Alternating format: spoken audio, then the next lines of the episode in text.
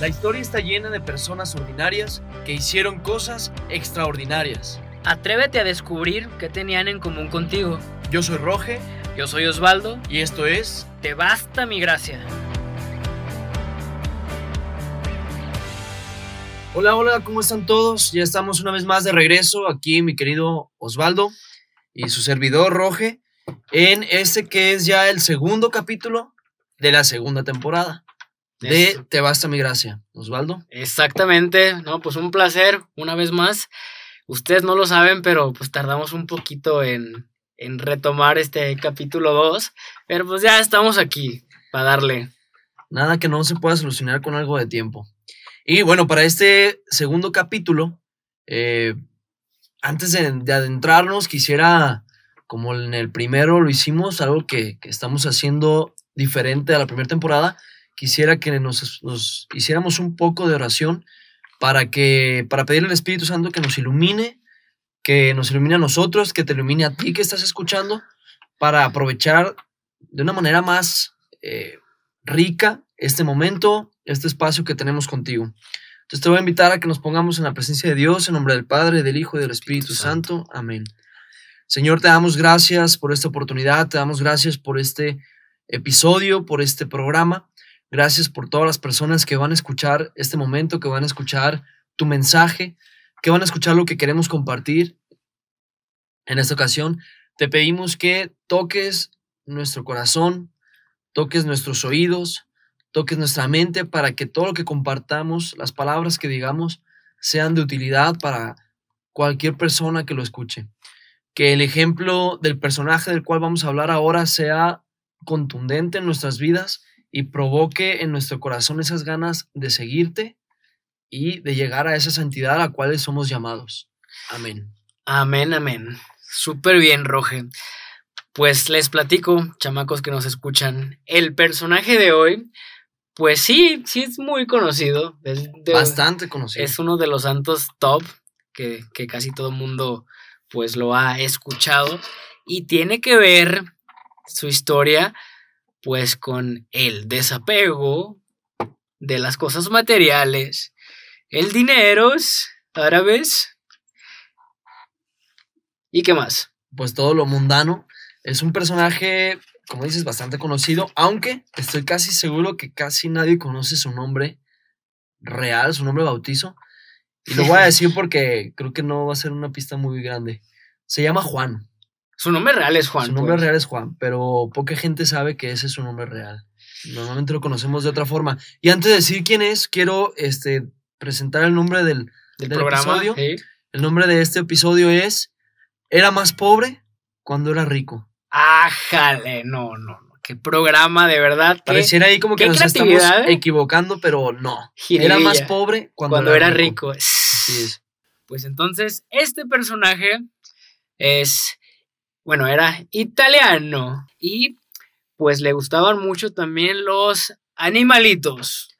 Ya está muy fácil, creo que ya, fueron muchas pistas. Eh, por favor, hazme el honor de decir quién es el personaje de hoy. San Francisco de Asís. Nada más, nada menos que San Francisco de Asís. Oye, pero ¿por qué se llama Juan entonces? O? Bueno, Juan es el nombre de bautizo de San Francisco, pero eh, cuando San Francisco nace, su papá estaba en Francia trabajando, y entonces de ahí viene el apodo de Francisco, que quería decir el francés.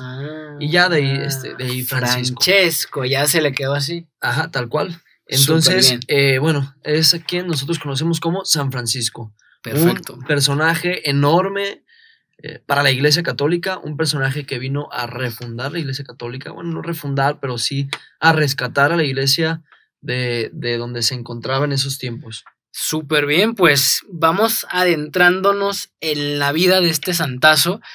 Y pues bueno, este santo para empezar, pues es un santo que tuvo una infancia y una juventud fresísima. O sea, era fresa porque no le hacía falta nada a este canijo. Su papá tenía lana, Muy fifi. muy fifí. Su papá vendía telas. Hagan de cuenta que ahí era el dueño de toda la parisina de Asís. O sea, totalmente. Y pues era un morro que, o sea, que, pues que iba a fiestas, pero más que nada como que todo muy tibio, pues como que ni aquí ni allá sin trascender, o sea, sin ser tan, tan fiestero como el personaje anterior, pero Sí, se permanecía ahí. Imaginémonos actualmente a el hijo de un empresario, A un niní. a un- al hijo de un empresario, no, pues a lo mejor no ni ni porque también se puso ahí a hacer cosillas de, de chamba, pero que lo tiene todo por parte de sus padres, entonces crece en una vida acomodada, eh, dicen por ahí las biografías de San Francisco, pues que sus padres eran ricos, su familia rica, eran burgueses, eran burgueses, y crece con todos los lujos, con todas las eh, facilidades, y ese, pues esa era la vida de San Francisco, es, es la realidad. Un, un- joven que al tenerlo todo, pues también tiene las facilidades de, de los placeres del mundo.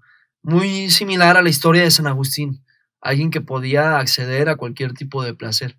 Totalmente, totalmente. Y entonces, pues es, este chavo, pues fue creciendo con todo en la mano. De repente, pues tú mencionabas, sí, hizo algunos pues, trabajillos, pero pues medio chuequillos también. Sí, también ahí en sus biografías eh, hablan de que San Buenaventura habla que San Francisco en ese entonces eh, pues creció en un ambiente mundano, creció en, en ambientes de fiestas, amigos y también decía que ya cuando era un poco más instruido se, se puso a trabajar en el comercio, igual que su papá, era comerciante, pero que en negocios pues chuecos, ilícitos negocios, este, pues sí, lucrativos, pero con, con ciertas, este, mañas, jiribillas. Ok, ok. Me pongo mucho a pensar como en estos tiempos que podría ser, eh, pues un negocio checo, ¿qué sería, no? Lavar dinero, Lavar dinero, evadir impuestos. vender este, facturas. Vender facturas. Y comprar. Ahora con todo Contador. este rollo del impuesto.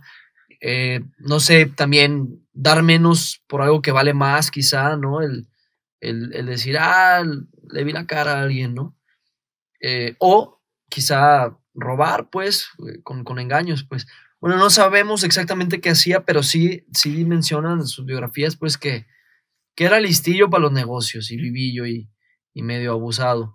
Abusadillo, el canijo. Pero pues a pesar de todo esto que siempre tuvo en la mano, como a muchos nos pasa que no necesariamente pues tenemos que tener toda la, la- millonada, o sea, nos basta con nuestra escuela o con nuestro trabajo y pues vamos ahí como flotando de muertito por la vida, pero eso en el alma, pues aunque pareciera que somos ricos, pues hay pura pobreza y a él le tocó eso. Entonces, que tenía más o menos una edad de Era chavo, 18, ajá. 19 años cuando, cuando hablan de todo este tipo de, de actitudes y de, y de actividades que tenía. estaba chavo, pero, pero, pues los planes de Dios y los tiempos son perfectos. Y entonces, pues aquí va la estrategia de Dios. O sea, ¿por dónde empieza más o menos ese caminillo de la conversión? ¿Por dónde lo llamó?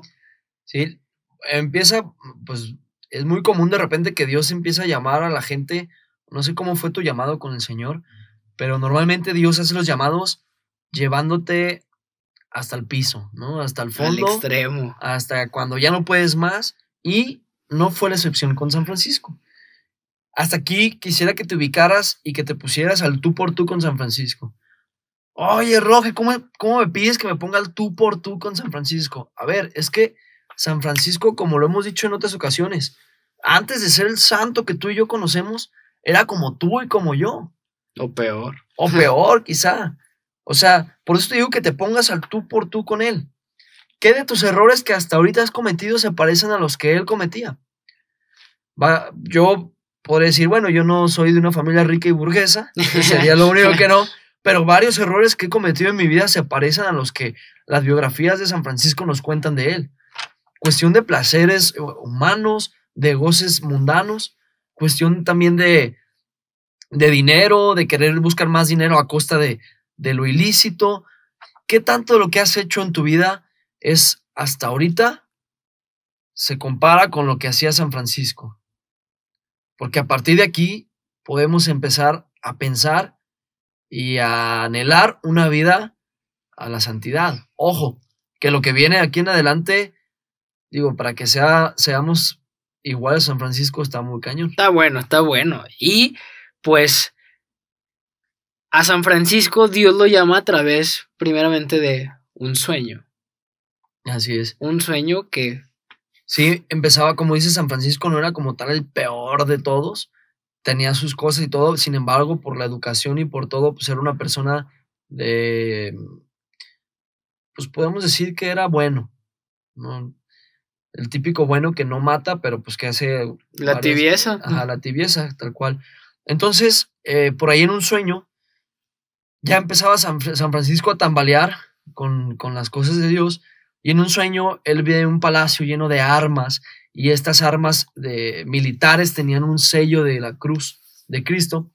Y en el sueño él le pregunta a Dios que de quién es el palacio, y el Señor le dice que es, le dice, es tuyo y de tus eh, de tu ejército.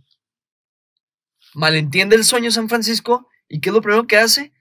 Va y se inscribe en el ejército. Porque había guerra, precisamente. Había guerra en esos momentos y él se enlista en el ejército y se va a la guerra. Platicábamos ahorita fuera de, de- de micrófonos que en la película, que recomiendo que, que las vean porque son dos, están un poquito diferentes, pero pues en lo más importante sí, sí cuadran. Que a mí me dio la impresión en las dos películas que, que es, bueno, ya era Francisco todavía, o sea, quiere ir a la guerra más por demostrarse algo y como para quitar esa aburrición o esa monotonía de la vida que tenía, porque la vida sin Dios así se vuelve, o sea, monótona, aburrida, siempre lo mismo, lo mismo y lo mismo, y él va por eso. O sea, llamó la atención Dios por, por medio de algo que le gustaba, que es como, pues estamos viendo que casi siempre llama a los santos. Y pues cuando ya se va a la guerra, igual, hay dos versiones. Una que ya se iba a la guerra y Dios le dice, hey, aguántame las carnes, regresa. Pero en esos tiempos, o sea, que te regresaras implicaba que eras un cobarde, que estabas siendo un desertor.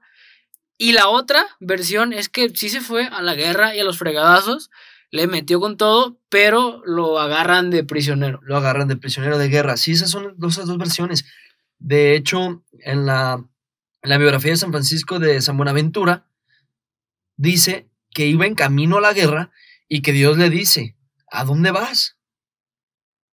Regrésate, no es por ahí, regrésate así, que tengo cosas que hacer contigo. Que es a la, a la primera versión que decías, pero también en otras biografías y en, en la página de los franciscanos, en una cronología que te dan sobre, sobre los eh, hechos de San Francisco, dice que, que fue, que fue prisionero de la guerra. Estamos hablando que él nació en 1182 y en 1202 fue prisionero, 20 años, era, hasta tenía 20 años. Tuvo un año de prisionero y después salió ileso, eh, lo, liberaron y ahí empieza ya su proceso de conversión. Ahí se viene toda la conversión fuerte. Entonces, en cualquiera de las dos versiones, o sea, sí hubo un punto de quiebre. Obviamente estuvo más fuerte, pues pasarla de prisionero. O sea, yo me imagino, y también lo comentamos, que muchas veces, o la mayoría de las veces, tenemos que estar hasta el hoyo. O sea, no podemos caer más bajo para que nos caiga el 20 y podamos voltear a ver a Dios y decir, ok, o sea, mi verdadera riqueza, pues eh, tendría que estar contigo y no con todas mis cosas que, que creía que me llenaban. Y o, sea, o sea que si ahorita alguien que nos está escuchando se siente en el hoyo, en el piso, hasta el fondo, que ya no puede caer más, se siente prisionero, prisionero de deudas, de pecado, depresión, de depresión, de soledad, de ansiedad. Si te sientes así, vas por buen camino. vas por buen camino. Una tenemos una buena noticia. Estás a punto de encontrar el llamado, la luz del Señor. si le encuentras el sentido. Y yo le pido al Señor totalmente en este momento que te hable, que te llene y que te, que te diga por dónde es, para que puedas también, como dice Osvaldo, encontrar el sentido de esta prueba de la que estás pasando. Y pues, ¿qué pasó cuando él ya se incorpora? Sea cualquiera de las dos versiones que ya está liberado o, o simplemente regresa, pues aquí es en donde empieza la conversión. Yo siempre digo es, o sea, quitarte pues todo lo que antes te impedía, te impedía. Y pues hay una cita que a este santo le cambió la vida, le cambió la vida y es la que va a leer Vamos a leer a continuación. Es en el capítulo de Mateo, en el capítulo 10 de Mateo, versículo eh, a partir del 7. Id y proclamar que el reino de los cielos está cerca. Curad enfermos, resucitad muertos, purificad leprosos, expulsad demonios. Gratis lo recibisteis, dadlo gratis. No os preocupéis por oro, ni plata, ni cobre en vuestras fajas, ni alforja para el camino, ni dos túnicas, ni sandalias, ni bastón, porque el obrero merece su sustento. Palabra de Dios. Gloria a ti, Señor Jesús. Buenísima, buenísima. O sea, quiero que te imagines, tú que nos escuchas, o sea, cómo está la cara de Francisco en este momento. O sea, que, o sea, Dios le acaba de hablar que se regrese o acaba de salir en libertad, exactamente. Y pues muchas veces no sabemos qué hacer, pero Dios a veces sí es directo. Y con él fue extremadamente directo y le dice todo lo que tiene que hacer, pero es con un detalle, o sea, con un lujo, exactamente en las cosas que él necesitaba. O sea, que era todo lo material. Aunque eso material, o sea, no a fuerza tiene que ser material, porque pues cuáles son a lo mejor esas cosas que a lo mejor tú que nos escuchas dices, no es que yo no puedo vivir sin esto. Yo no puedo vivir sin esta persona, yo no puedo vivir sin mi trabajo. las cosas en las que están puestas tu seguridad, tu confianza. Exactamente. Y en algún capítulo de la otra temporada hablábamos de, de estas cosas que son tu seguridad, tu estabilidad emocional, tu confianza, todo esto, ¿no? En Francisco probablemente era eso, lo material, porque lo creció en, la, abundancia de materia, de, de bienes. Y le dice el Señor en la cita bíblica, es muy claro, no lleven oro, plata, monedas en el cinturón. Quítate de todo. Que leí decía en, la faja, ¿no? Sí, exacto. Despójate de todo. Y esta cita bíblica es la que lo llama a vivir este modelo de vida que ya conocemos de San Francisco de Asís. Pobreza. La pobreza. Pobreza extrema, obediencia y castidad. Como aquí en México. Yo sí diría pobreza extrema, como, como desgraciadamente hay mucha gente en México y que no vive así por porque quiere ser franciscano, pues. Sí. Pero bueno, él, él lo decide así después de tenerlo todo. Hay una anécdota en, también en sus biografías eh, que el papá, decepcionado de toda esta actitud que estaba tomando Francisco, lo lleva ante el obispo para que le, y le dice al obispo, lo lleva ante el obispo para que Francisco renuncie a todas sus cosas. El papá lo hacía como castigo. O sea, te voy a llevar al obispo para que renuncies a tu herencia, para que renuncies a todo. Y San Francisco fue como que. Gracias. Ok, perfecto, lo hago, estoy de acuerdo, acepto. y va y, renuncia a todo eh, con, con, pues, con alegría, con gozo, por lo que empezaba ya a vivir para Dios.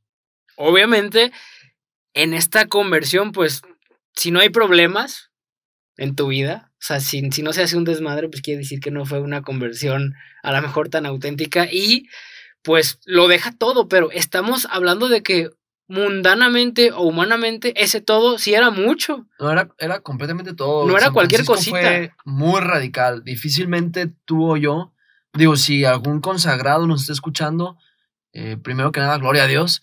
Y segundo, mis respetos y veneración y, y, y, la verdad que los honro a los consagrados que hacen sus votos de pobreza, castidad y obediencia, porque sería en la actualidad algo muy difícil de, de hacer o una forma muy difícil de vivir.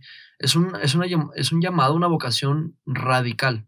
Exactamente. Y pues en esa radicalidad, pues obviamente empezó a tener problemas pues con sus papás, con, con, salud. con toda la sociedad, o sea, porque él estaba etiquetado como, no, pues este va a ser el heredero de la parisina y pues todo esto, que no sé qué. Y, o sea, ellos ya lo juzgaban de loco, ¿por qué? La parisina, para los que nos escuchan fuera de Guadalajara o de México, es, bastante gente, gente, es una empresa que vende telas. Entonces, por eso Osvaldo habla de la parisina, porque al principio dijo que el papá de San Francisco tenía telas, telas. pero así, muchísimas, a lo güey, así. Sí, era comerciante, y, pues si estamos hablando que vivía en Francia, era comerciante internacional. Quiere un monopolio ahí en Asís casi casi de eso. Entonces, pues ya que renuncia a, a todo es de que, ok, ¿y ahora qué hago, señor? Y también Dios le vuelve a hablar y le dice, quiero que reconstruyas un templo que estaba a las afueras de Asís, todo jodido, en, en, en una montañita, pero literal hecho pedazos. Y- Según yo, si no me equivoco, era el templo de San Damián. Ah, pues, ese templo. Pues te creo, dices. pues te creo. Después les debo, voy a investigar bien, pero según yo era el templo de San Damián, que el Señor lo manda a reconstruirlo. Y que ahí le dice, quiero que reconstruyas mi iglesia. Y es un- una petición de Dios simbólica de reconstruir en ese momento el templo físicamente hablando, pero también le pedía una reconstrucción de su iglesia, hablando ya de la iglesia De católica. la iglesia, iglesia, ajá. Totalmente. Incluso de su mismo ser, o sea, de su misma persona. De su iglesia como su cuerpo, como su templo. Exactamente. Y pues él obedece y literal empieza piedrita por piedrita. Al principio nadie lo acompañaba. De hecho, todos sus amigos de los fresas, pues lo juzgaban de loco. O sea, ¿cómo ahora estás ahí solo? No comes, duermes en la calle, en los puentes. O sea, imagínate tú, el hijo de un empresario muy famoso aquí en México que de, de repente diga, renuncio a toda mi fortuna y me voy a vivir a los puentes. Ah, pues así fue San Francisco. Y pues su testimonio fue tan fuerte que ya después esos mismos compas se le unieron. ¿Por qué? Porque sus vidas no tenían sentido aunque fueran ricos. Por eso el programa de hoy se llama así. Era pobre, e- era más pobre Cuando era rico. cuando, cuando era rico. Sí, empieza el, este llamado que tiene a través de esta cita bíblica es en el año 1208 y un año después, para el 1209, San Francisco ya tenía 12 seguidores, 12. como los 12 curioso. apóstoles eh, de Jesús. De hecho, a lo largo de la vida de San Francisco hay muchas similitudes entre él y Jesús que ahorita les vamos a estar comentando. La primera era esta, eh, 12 apóstoles, 12 seguidores con los que empieza, los hermanos, y algunos de ellos era este, el hermano León, el hermano Silvestre, tienen unos nombres así raros, están en el, el libro de Florecillas, ahí aparece en los nombres, te recomiendo que leas las Florecillas, aparecen los nombres de los 12 este, hermanos que, que andaban con Francisco. Sí, pues.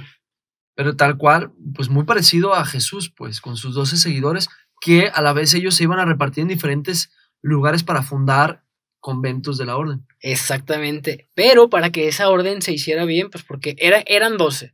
Vivían así todo en, en radical. Después llega un, pues como una autoridad de la iglesia.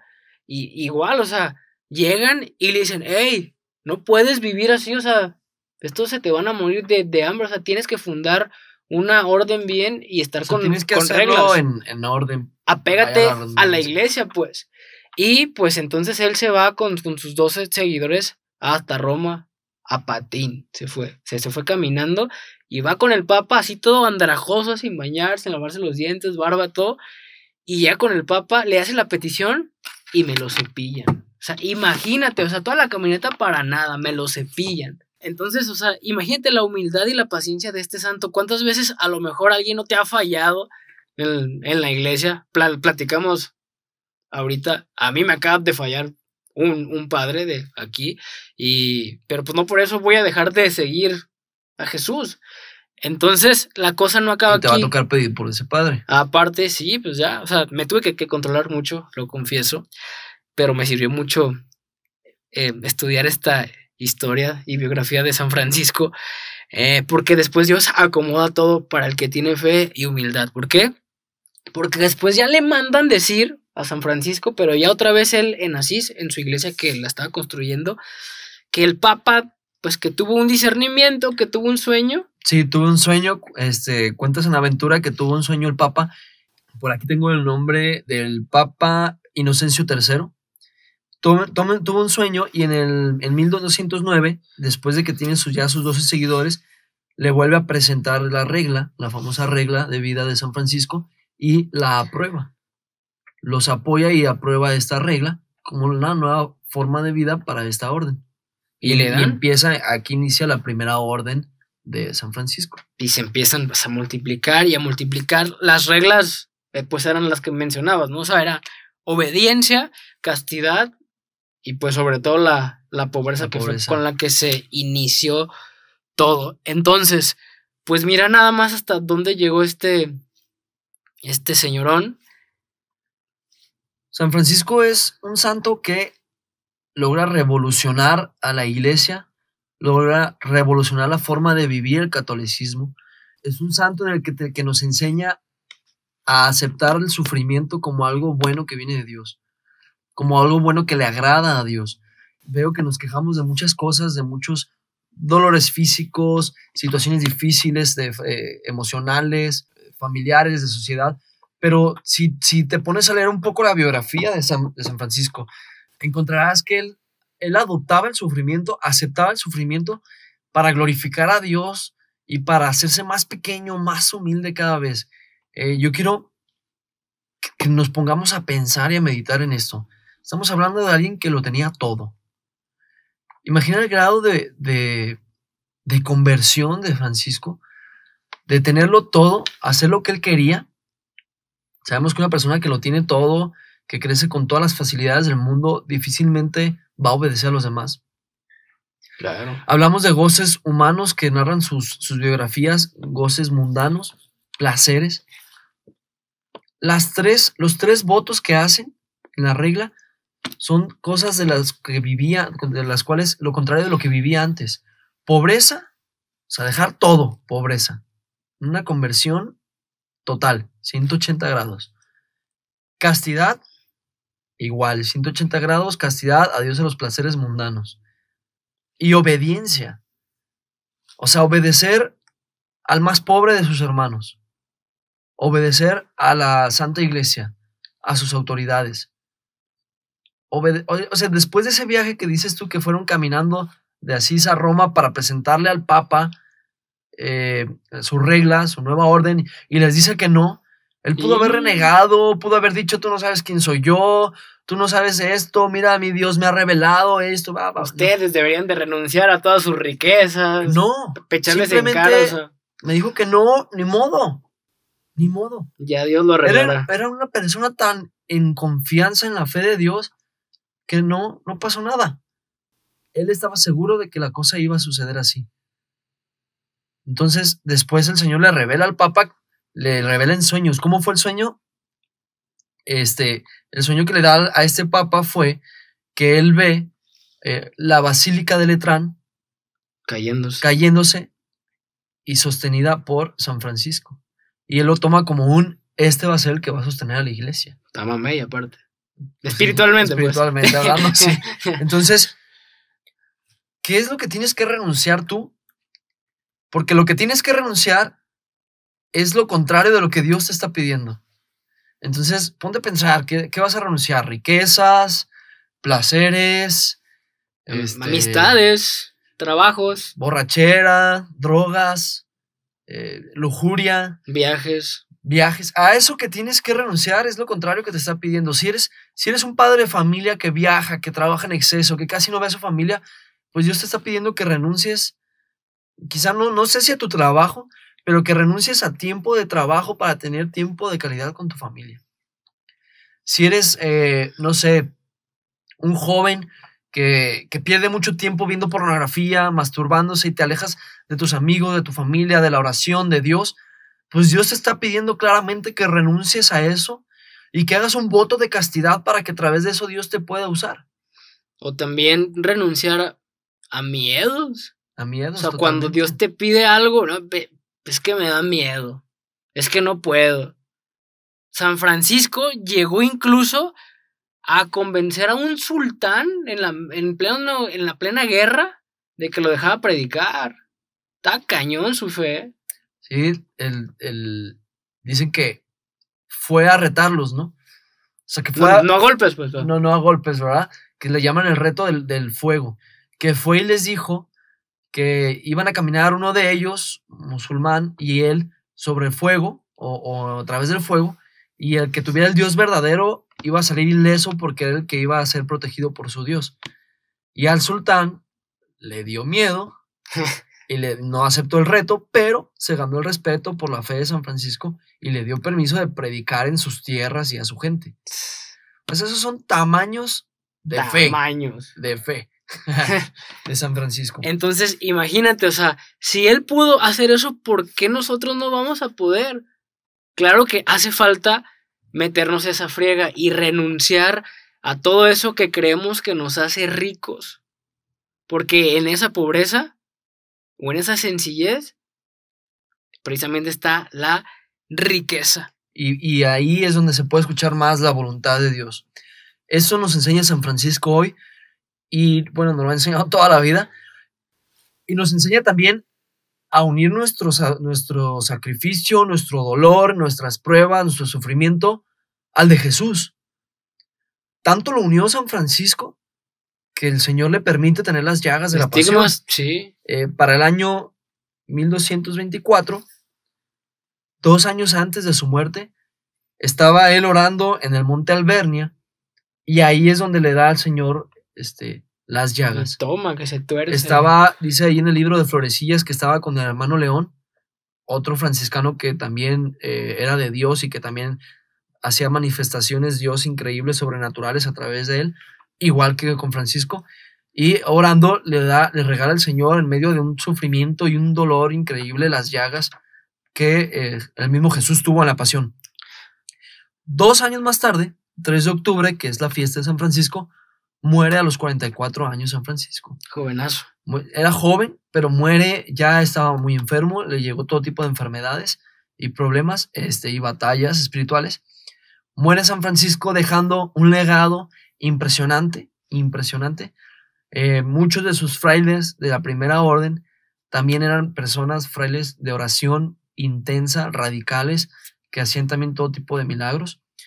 Y bueno, yo no sé si tú y yo vamos a llegar a ser de la talla de santo como San Francisco, pero lo que sí sé es que lo primero ya lo tenemos, errores, equivocaciones, pecados, que son precisamente estas equivocaciones los que nos dan la oportunidad de arrepentirnos y de convertirnos. Y que realmente nos demos cuenta, o sea, cuál es nuestro tesoro. O sea, para Francisco era pues el dinero para ti, ¿cuál es tu tesoro? O sea, si te preguntaran cuál es tu tesoro y esa respuesta no es Dios, aguas. Aguas. ¿Por qué? O sea, porque Dios te va a seguir llamando y a lo mejor va a seguir permitiendo que caigas en esas cárceles como Francisco hasta que digas, ok, o sea, creo que sí es por aquí, mi, mi vida está muy pobre y el único que le va a dar esa pues esa sal y eso sabroso es, es Dios. O sea, Él te tiene un plan bueno, perfecto y agradable. Y yo creo que más que las cosas extraordinarias que hizo este santo, o sea, por lo menos con lo que yo me quedaría, o sea, es esa, es esa renuncia a su riqueza. Se renuncia a la seguridad, a la seguridad humana. Porque de ahí se desprendió todo. En la, en, sí, en la biografía de San Francisco de San Buenaventura hay una parte en la que dice que San Francisco cuando se sentía limitado para hacer la obra que Dios le estaba pidiendo, le decía al Señor, le decía, Dios, tú suple, ayúdame y completa lo que humanamente yo no puedo hacer. Y se me hizo, me llamó tanto la atención, suplir, ayudar y completar. O sea que para el llamado que Dios te tenga, para lo que te, te propongas hacer, Va a haber momentos en que humanamente parezca imposible, pero tú le puedes decir a Dios, tienes que suplir, ayudar y completar lo que yo no puedo hacer. Lo que yo no puedo, lo que sí puedo. Lo que sí puedo. Hay que hacerlo, exactamente.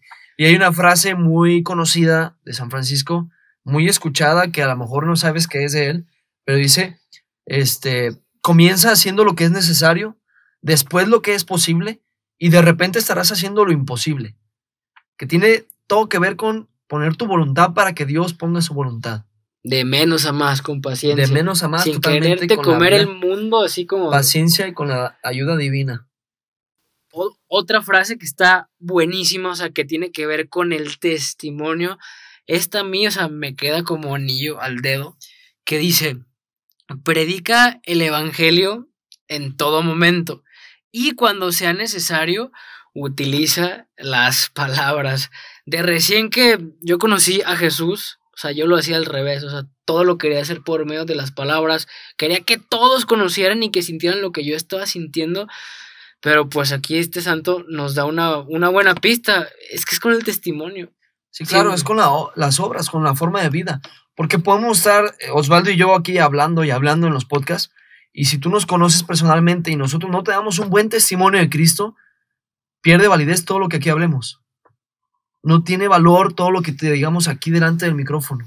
Es con obras, es con el día a día, es cómo te portas con tus papás, con tus hermanos, con tu familia, con tu esposa o esposo, cómo te portas con tus hijos. Hermano sacerdote, cómo te portas con los fieles de tu parroquia, con tus otros hermanos sacerdotes, con tu autoridad de la iglesia. Eh, ahí es el testimonio. Ahí es la evangelización. Eso habla más que las palabras que podamos decir nosotros. Exactamente, porque finalmente, o sea, pues todo esto no sería posible si la referencia, pues no es Jesús. A final de cuentas, o sea, Jesús también tuvo que renunciar a, o sea, pues a sus privilegios de Dios y se humilló en la peor muerte de todas. Y Francisco pues simplemente está replicándolo, pero en, en, lo que le toca a él. En la manera en que le toca. Y ese es exactamente otro paralelismo entre Jesús y Francisco. Este que toca a Osvaldo, de también Jesús se despojó de sí mismo. Se negó. Para sufrir y salvarnos. Es solo Jesús salva. Pero cuánto bien trajo a la iglesia el despojarse de sí mismo de Francisco también ahí hay muchos paralelismos eh, entre Jesús y San Francisco.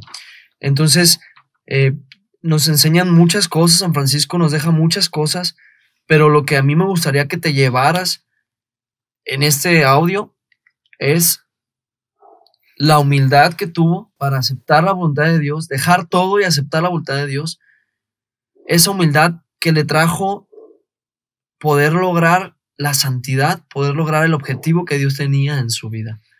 Porque como para Él, te lo hemos dicho una y otra vez y no nos vamos a cansar de decirlo, así como San Francisco, Dios tiene algo grande para ti, Dios tiene un objetivo para ti, para tu vida, que lo pensó desde siempre y está en ti saber escucharlo y saber aceptarlo. Y te basta la gracia de Dios, nada más. Te va a bastar la gracia, aunque digas, es que no puedo renunciar a esto, o sea, para mí es todo ahí va a empezar tu camino para que encuentres la verdadera felicidad, porque si Dios, porque si no, Dios no te va a poder usar, no, no te va a poder moldear de acuerdo a, a su plan. Hay que renunciar y Francisco pues nos enseña esto por medio de su vida y obviamente pues todo enfocado con Jesús. Así es, pues estamos llegando ya al final de este episodio. Antes de cerrar con, con los respectivos este, avisos y bendiciones, Avisos parroquiales. Quiero mandar saludo a el hermano Leo que nos eh, escucha desde Atlanta y a toda la gente que nos escucha en Estados Unidos porque, ¿qué creen? El 56% de nuestros oyentes son de Estados Unidos. Ya lo vamos a hacer en inglés. Un, saludo a Estados Unidos. Entonces, pues para terminar, igual las redes sociales que es Te Basta Mi Gracia, tanto en, Instagram como en Facebook. Si tienen cualquier duda, si no les gustó, si les gustó, pueden compartirlos. hagan esto para lo grande que al final, pues la gloria es para, para Dios y las redes personales. Las personales son, eh, la mía es Roge Gomar, Facebook e Instagram igual, Roge Gomar. Y las mías, igual tanto en Facebook como en Insta, Osvaldo López Coach. Entonces, pues es todo por nuestra parte. De verdad que Dios me los bendiga a todos.